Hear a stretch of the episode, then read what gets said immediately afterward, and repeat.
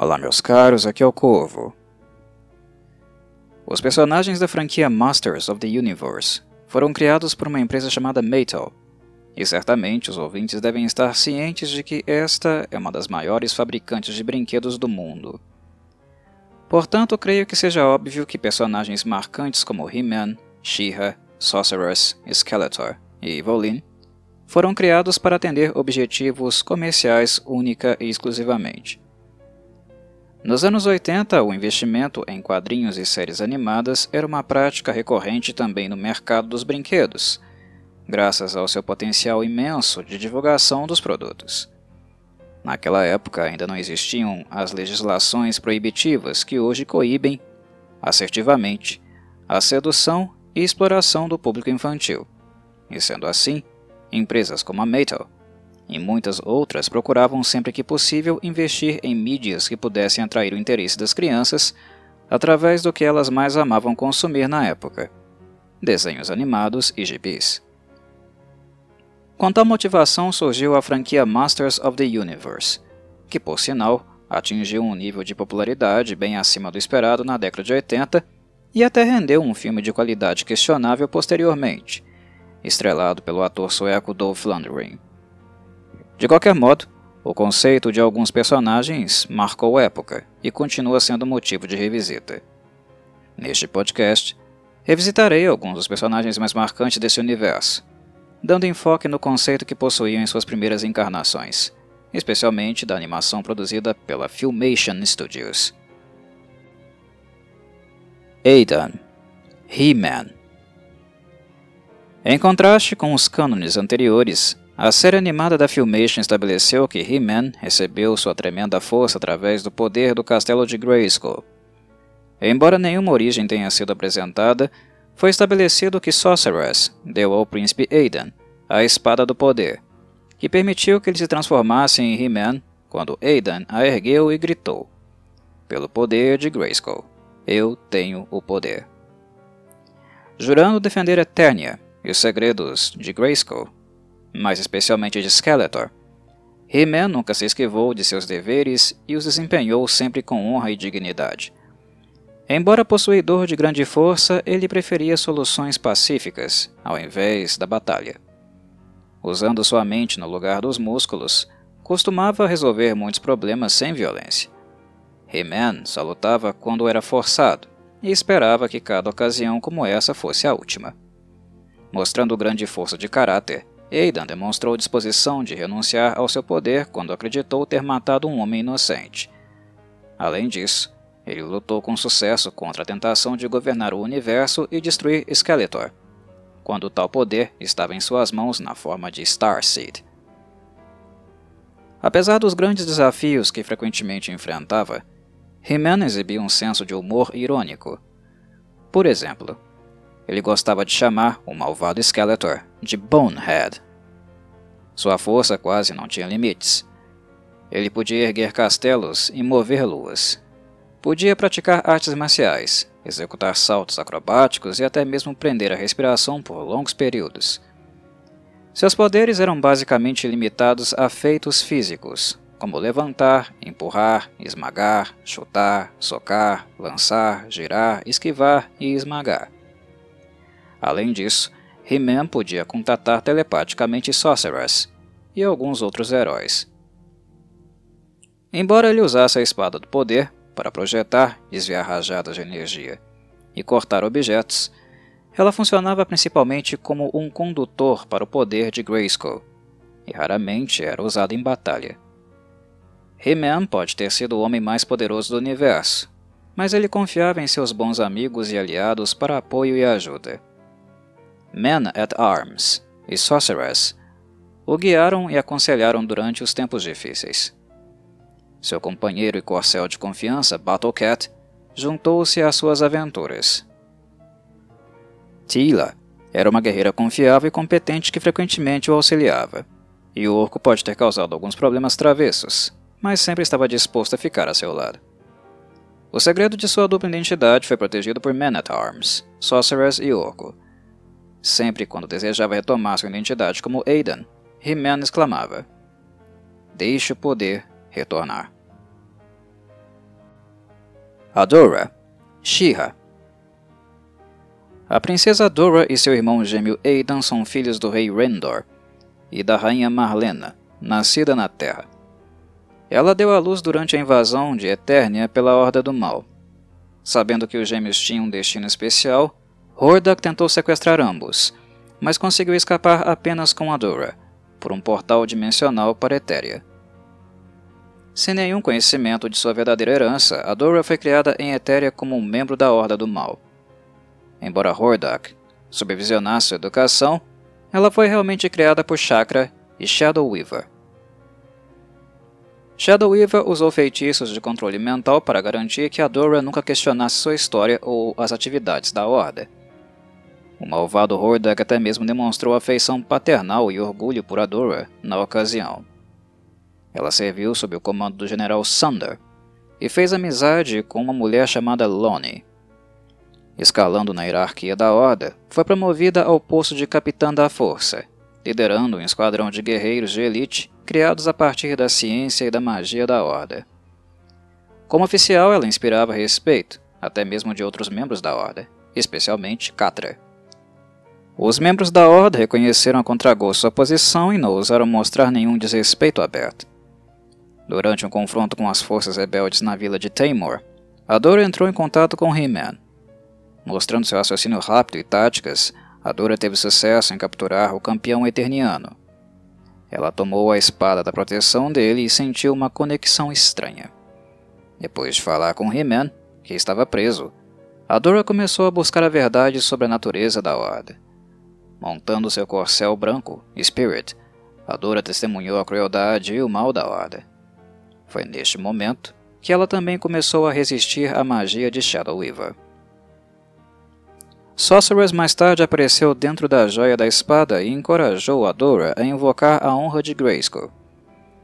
Adora então ergueu a Espada da Proteção e disse as seguintes palavras: Pela honra de Grayskull, eu sou She-Ra se transformando na Princesa do Poder e quebrando para sempre a influência mágica de Shadow Weaver sobre ela.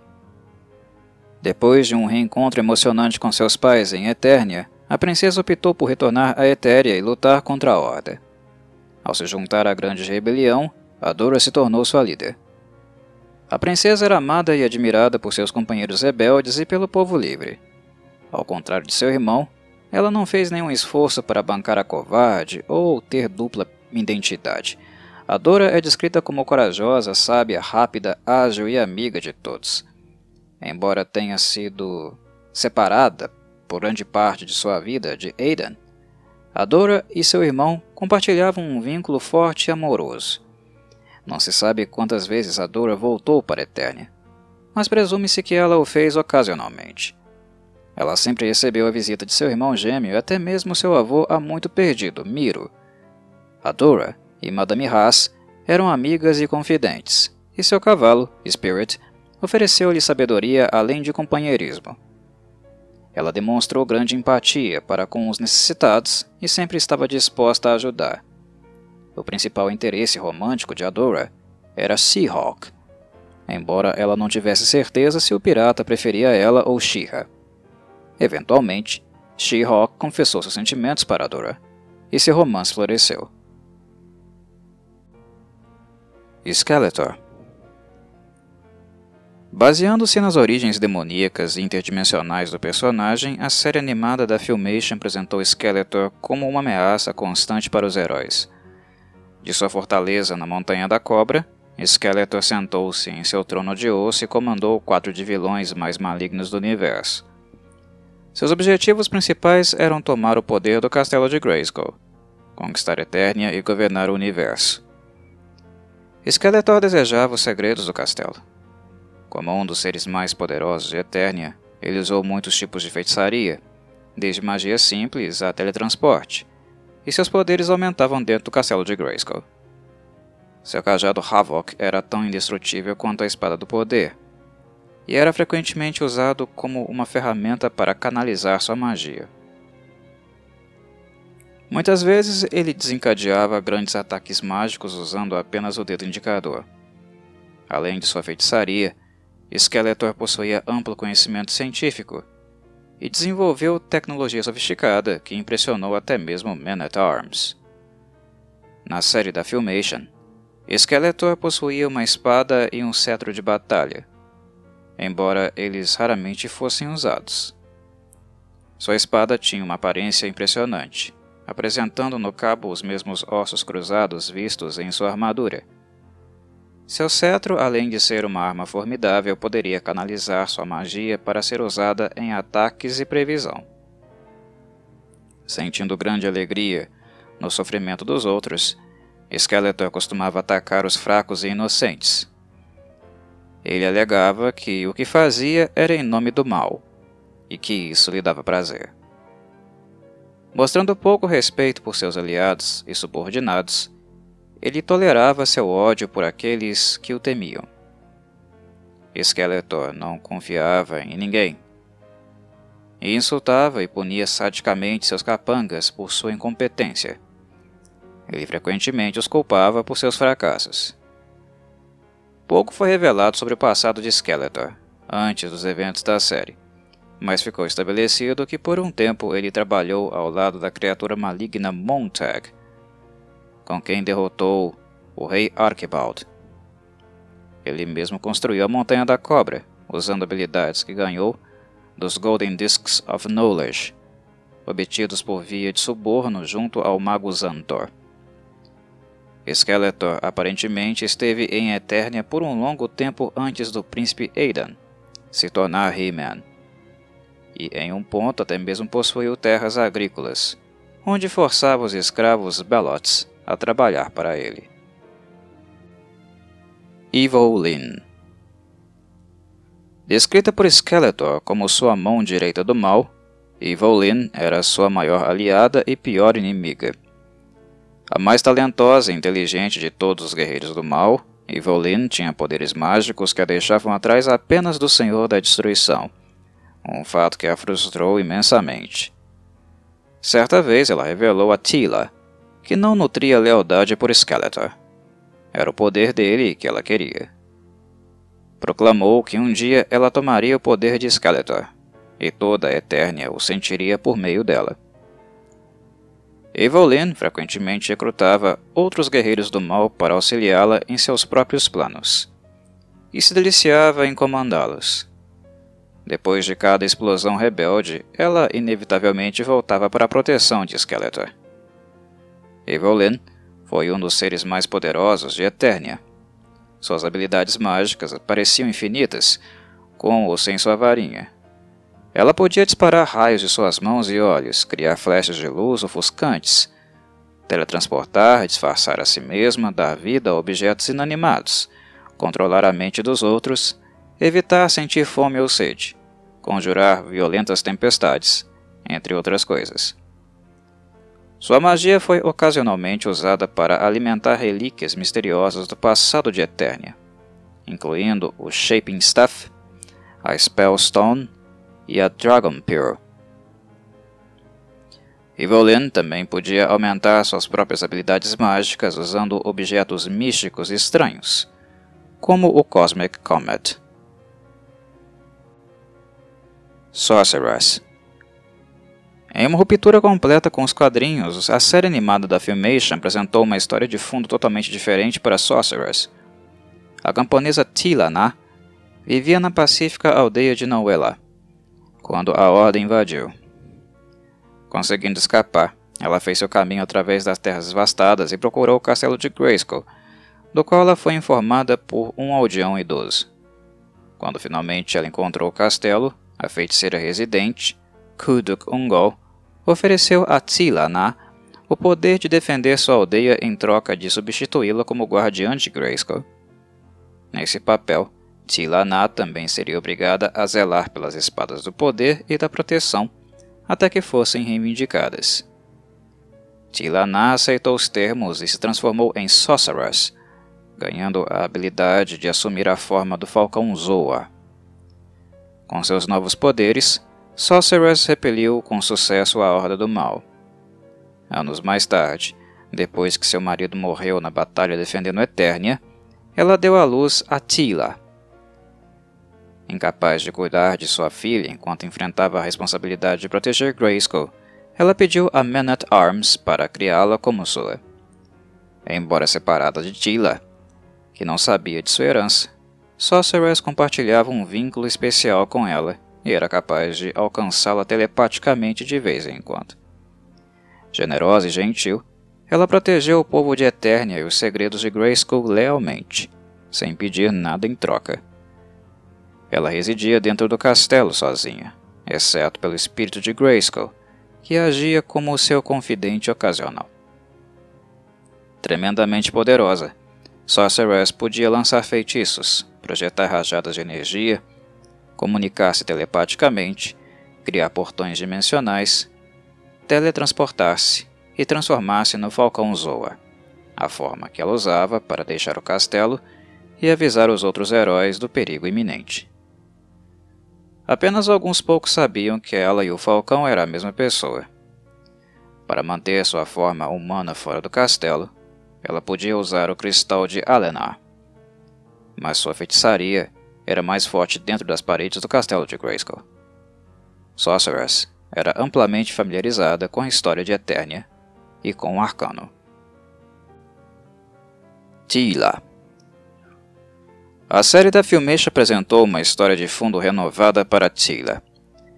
Anos antes do aparecimento de He-Man, Man-at-Arms impediu Merman de sacrificar Zoa ao demônio do mar Baku. Depois disso, Man-at-Arms descobriu uma menina, a filha de Sorceress, no ninho de Zoa. Sorceress explicou que não seria capaz de criar sua filha sozinha enquanto enfrentava a enorme responsabilidade de proteger o castelo de Grayskull. Então, Man-at-Arms se tornou o pai adotivo de Tila e a criou no Palácio Real. À medida que crescia, ela aprendeu habilidades de batalha com ele e também os modos corteses da vida no palácio. Quando adolescente, Tila foi ensinada na Cidade da Sabedoria pelo mago Malek, onde ambos se destacaram em seus estudos. Malek nutria sentimentos românticos por ela, os quais não correspondia. Obstinada e independente, Tila acabou se tornando uma capitã altamente respeitada da Guarda Real. Sua impetuosidade juvenil e seu desejo de agir ocasionalmente a levaram a desobedecer às ordens do seu pai. Enquanto procurava por detalhes sobre seu passado no Oráculo do Mar, de cristal, Tila descobriu que ela era filha de Sorceress, do Castelo Grayskull, e um dia herdaria o papel de sua mãe. Depois de descobrir a verdade, sua memória foi magicamente suprimida por Sorceress. Tila tinha um vínculo subconsciente com sua mãe, e embora ela não pudesse entender, muitas vezes podia sentir o amor dela. Ainda sem saber de seu destino, ela temporariamente assumiu o lugar de Sorceress em uma ocasião, quando esta foi banida para outra dimensão por Skeletor. O relacionamento de Tila com o príncipe Aidan era complicado.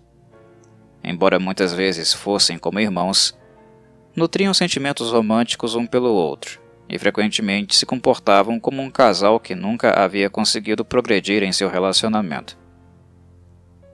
Tila não sabia que Aidan e He-Man eram o mesmo, e muitas vezes ficava irritada com a aparente preguiça de Aidan, compartilhando a decepção de seu pai em sua suposta falta de responsabilidade.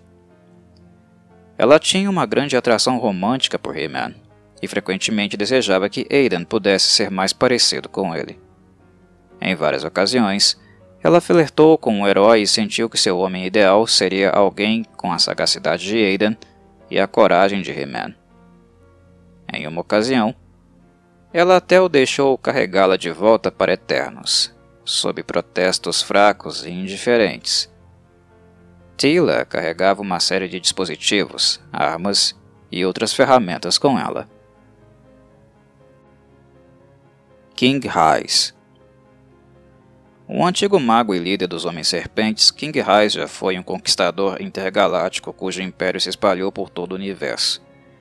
Eras antes da época de He-Man, ele aterrorizou a Pré-Eternia de sua fortaleza na Montanha da Cobra. Ele lutou contra o antigo guerreiro mago Riho e serviu o Unnamed One. King Raiz foi derrotado quando o Conselho de Anciões o baniu, junto com seu exército, para um vazio dimensional sob a Montanha da Cobra. Na era de He-Man, Skeletor inadvertidamente libertou King Raiz quando descobriu a piscina de poder abaixo da Montanha da Cobra. King Raiz então tentou libertar seu exército do vazio, mas só conseguiu convocar Hatlor e Tang Lashor, que estavam trabalhando para a Horda na época. Mais tarde, quando King Raiz entrou na Torre da Víbora, ele foi capaz de convocar mais homens-serpentes para se juntarem às suas fileiras. Ele formou uma aliança incômoda com Skeletor, cada um com a intenção de trair o outro, uma vez que vencessem seus inimigos mútuos. Embora geralmente pareça um homem de aspecto heróico, a aparência humana de Raiz pode derreter e revelar uma massa de cobra se contorcendo em forma humanoide. Além de sua magia, ele tinha um olhar hipnótico muito eficaz. King Raiz demonstrou sentimentos hostis em relação a Hordak, que datavam dos tempos antigos. Ao saber que Hatlor e Tang Lashor se juntaram à Horda, Raiz comentou: A Horda do Mal ainda existe?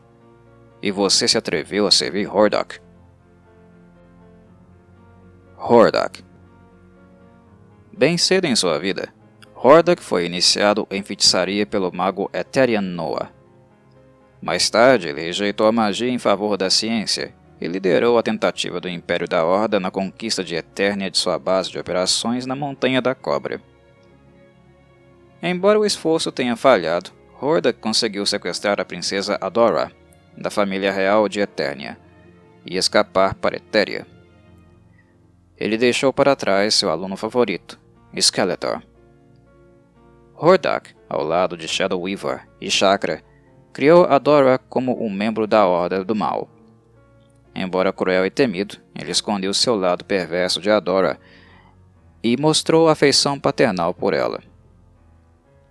Hordak retornaria a Eternia muitos anos depois em busca de Adora, a quem considerava uma traidora após sua deserção para as forças do bem. Ele brevemente conseguiu recapturá-la, mas Skeletor e seus homens repeliram Hordak através do portal para Etéria. Hordak era frequentemente traído por seus vários capangas, alguns dos quais ficaram do lado do seu ex-aluno Skeletor. Dito isso, ele era cruel com seus homens, muitas vezes deixando-os cair através de alçapões, o que em tese justifica esta ausência de lealdade. Hordak e Skeletor mantiveram uma inimizade mútua ao longo da série animada da Filmation. Apenas Imp era leal a Hordak, e os dois mostraram ter um relacionamento próximo e de confiança.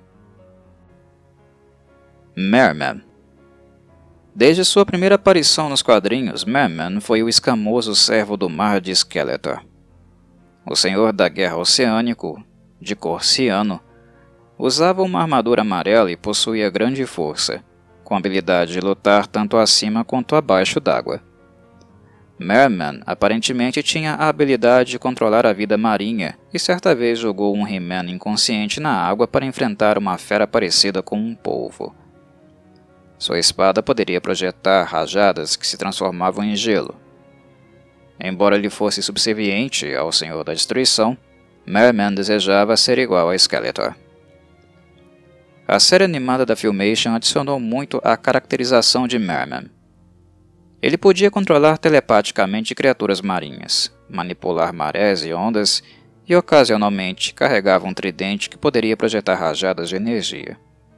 Ele teve mais sucesso agindo independentemente de Skeletor. Merman possuía dentes afiados como navalhas e uma tendência a deixar algas para trás em seu rastro. Ele falava com um gorgolejo distinto. Beastman Beastman foi inicialmente retratado como vingativo e desagradável, muitas vezes ressentido com a liderança de Skeletor. A série animada o realocou para o papel de capanga trapalhão, muitas vezes proporcionando um alívio cômico e inadvertidamente frustrando os esquemas de Skeletor.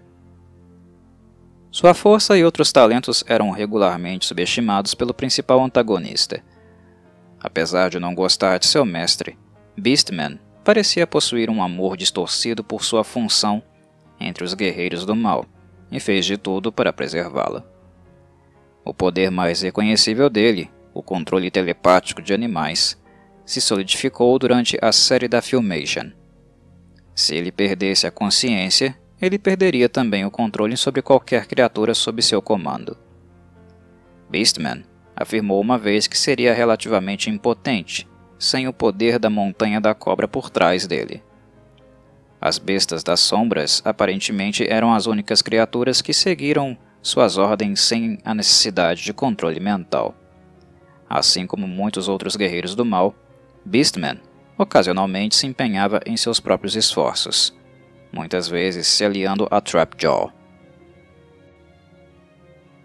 Men at Arms A série animada da Filmation desenvolveu ainda mais o personagem Men at Arms. Duncan foi ensinado por um intelectual chamado Rohad em sua juventude.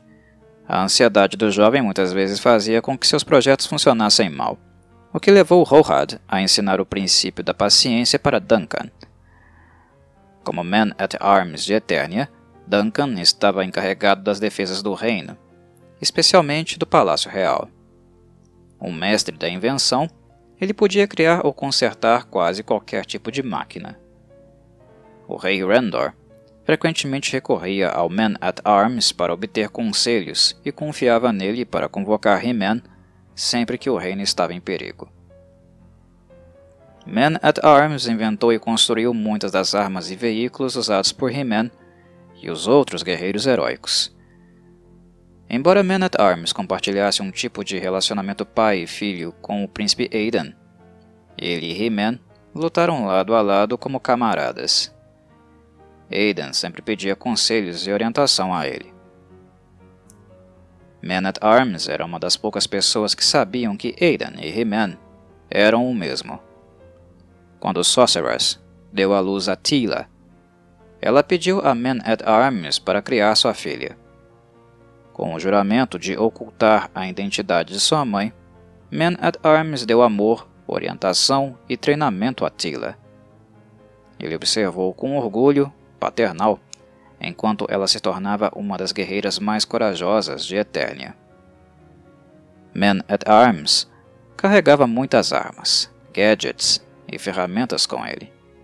Com sua inventividade, habilidade mecânica e orientação paternal, Man at Arms era um dos membros mais valiosos e amados dos guerreiros heróicos.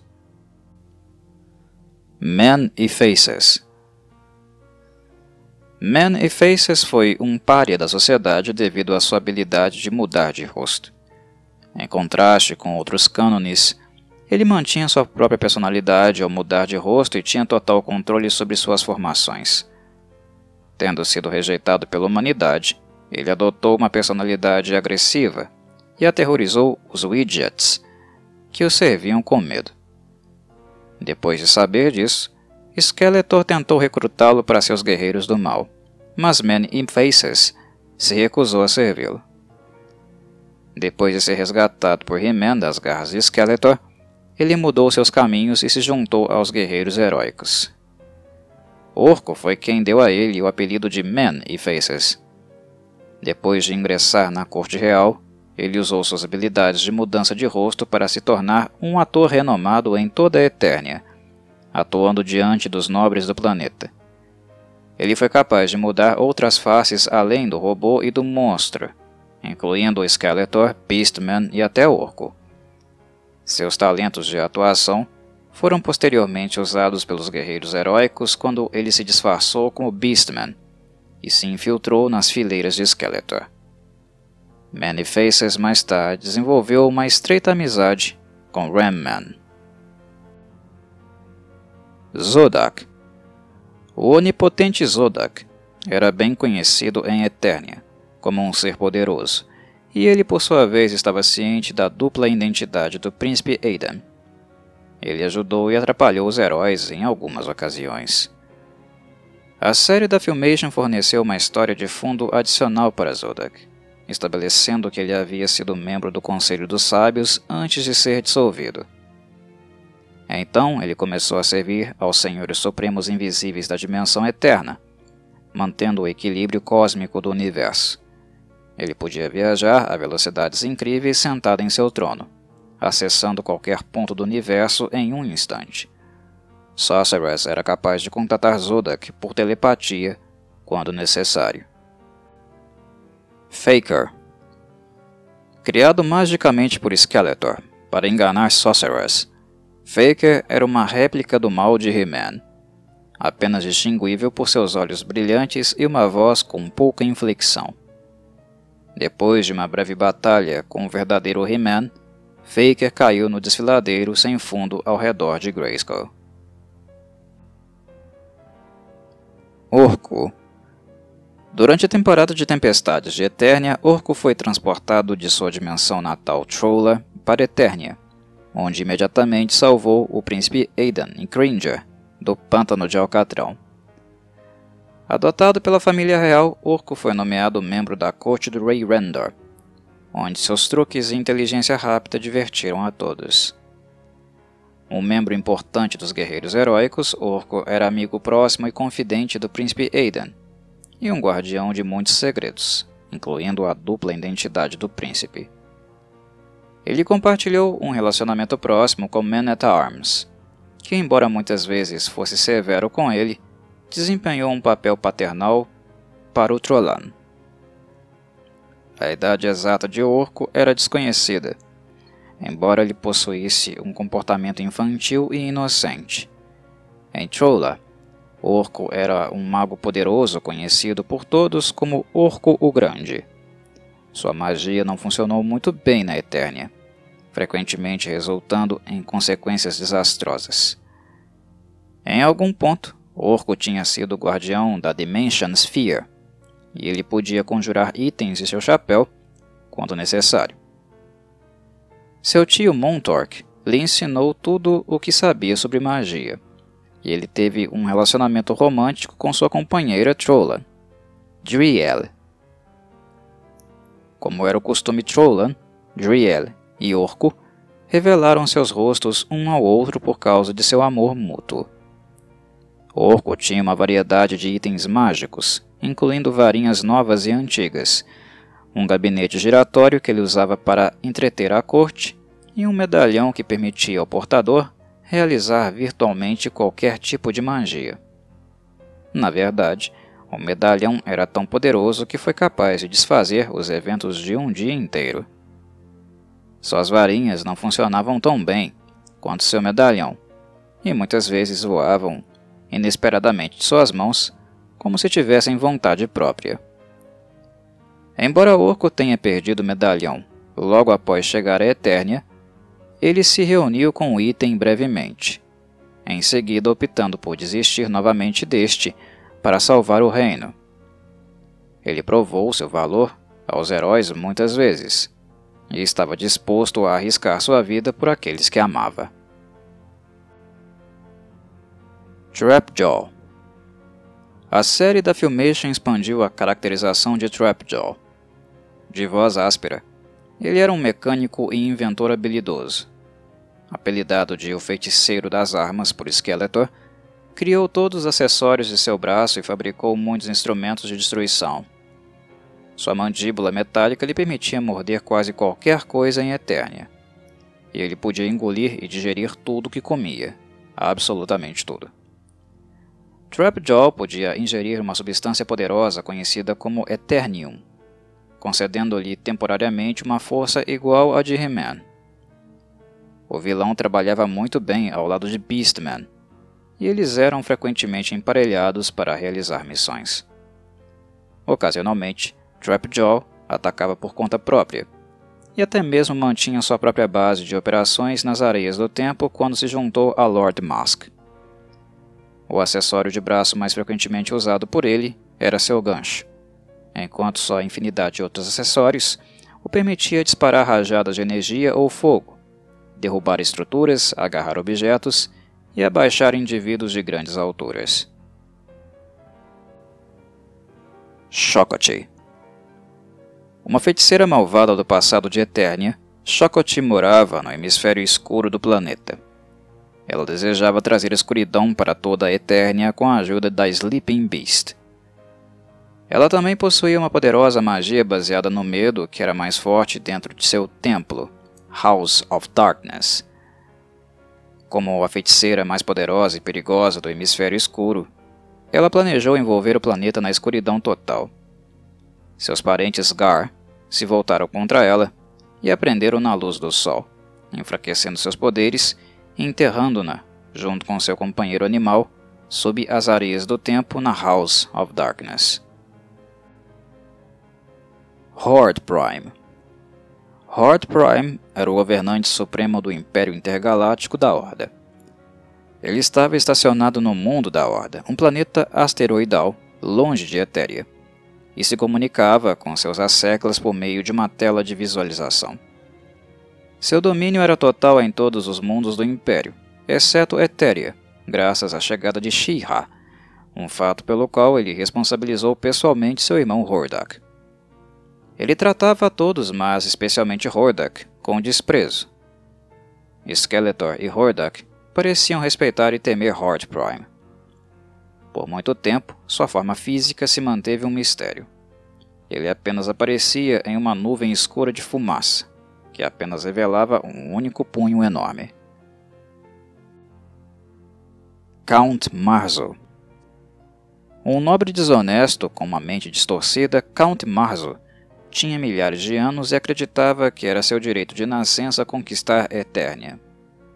Com uma demoníaca quimera ao seu lado, nada impediria Marzo de tentar promover seus próprios meios. Ele possuía uma vasta e variada gama de habilidades mágicas e dentro de seu arsenal de malandragem havia um dispositivo que expelia fumaça escura e causava perda de memória. Seu mal se espalhou por todo o cosmos, e ele residiu brevemente em Chola, e no mundo de Errônia. Seus esquemas muitas vezes envolviam enganar crianças para que obedecessem ao seu comando. Shadow Weaver Quando a Ordem invadiu Etéria, Shadow Weaver era uma aprendiz do grande mago Norvin. Ela usava um vestido rosa de estilo medieval, com um cocar cônico e um véu que cobria seu rosto. Seu verdadeiro nome nunca foi revelado. Com fome de poder e impaciente, ela traiu Etéria para a Horda em uma tentativa de obter mais poder, dando ao Império uma posição segura durante a invasão. Hordak concedeu-lhe o poder que ansiava, mas ela ficou desfigurada no processo. Então, se renomeou como Shadow Weaver e tornou-se a aliada mais confiável de Hordak. Embora ela favorecesse a magia, foi a ciência da Horda que lhe deu tanto poder, para seu desgosto. Por muitos anos, ela ajudou Hordak a criar a Jorah, mantendo um feitiço de controle mental sobre a jovem princesa que a impedia de questionar as ações da Horda. Ela guardava rancor contra Norvin e Castaspela. Shadow Weaver não hesitou em trair Hordak quando suas ideias foram rejeitadas. Ela parecia ter orgulho de sua desfiguração, uma vez que revelou seu rosto a Arden, o ambicioso novo aprendiz de Norven, a fim de ilustrar os sacrifícios que ele teria que fazer para ganhar mais poder. Shadow Weaver costumava usar sua magia para controlar ou manipular sombras. Com seu próprio poder quase ilimitado, ela podia conjurar feitiços de gestão, espirais de sombra para capturar inimigos rajadas de energia, disfarces, e se teletransportar ou projetar seu espírito em outros planetas. Embora encontrada normalmente na Fright Zone, Shadow Weaver usou o Horror Hall como sua base pessoal de operações, dentro de um grande vulcão.